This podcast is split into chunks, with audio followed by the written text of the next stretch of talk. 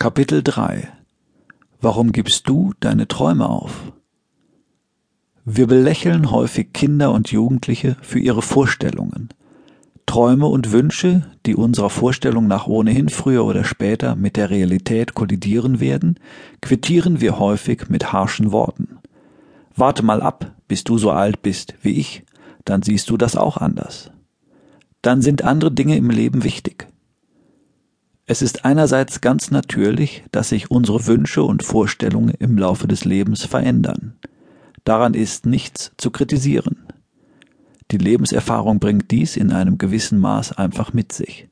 Doch sind wir deswegen auch gezwungen, all die Visionen und Träume zu beerdigen, die wir vorher hatten? Im Kindesalter steht uns eine schier unendliche Welt voller fantastischer Möglichkeiten offen. Nicht selten sind wir der festen Überzeugung, dass wir alles anders machen würden als die Erwachsenen, wenn wir nur selbst endlich erwachsen wären.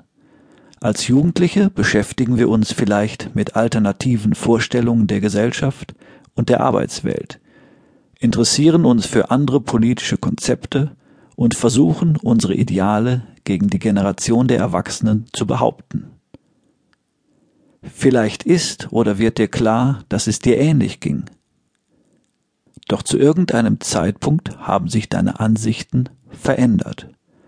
Du hast allmählich Verständnis für die Positionen der Älteren entwickelt oder sie sogar zu deinen eigenen werden lassen.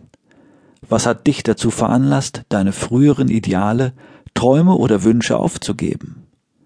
Natürlich ist die anfängliche Aussage, dass diese hin und wieder mit dem realen Leben kollidieren, nicht von der Hand zu weisen. Doch zwingt dich das, sie gänzlich aufzugeben und dich dem Mainstream anzupassen? Klagst du inzwischen nicht genauso über die Welt und den Alltag, wie es diejenigen der einst taten, die du für langweilige Spießer hieltest?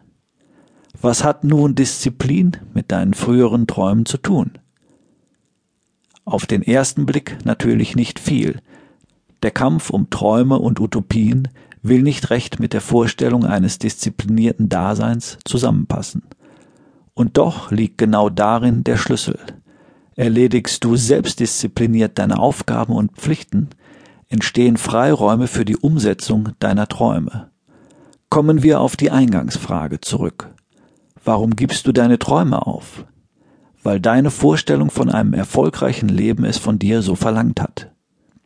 Was verstehst du unter einem erfolgreichen Leben?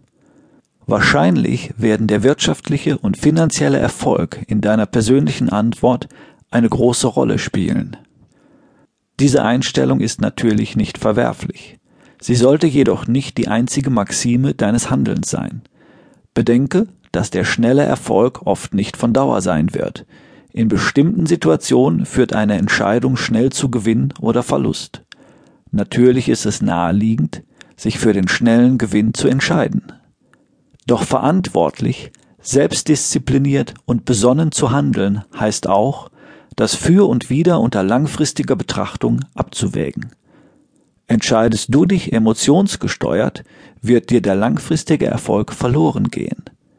Zwar ist der längere Weg in der Regel mit etlichen Stolpersteinen gepflastert, doch wer sich lediglich schnellen Erfolgen und kurzen Wegen verschreibt, wird am Ende seine augenblickliche Position nie wirklich verlassen können.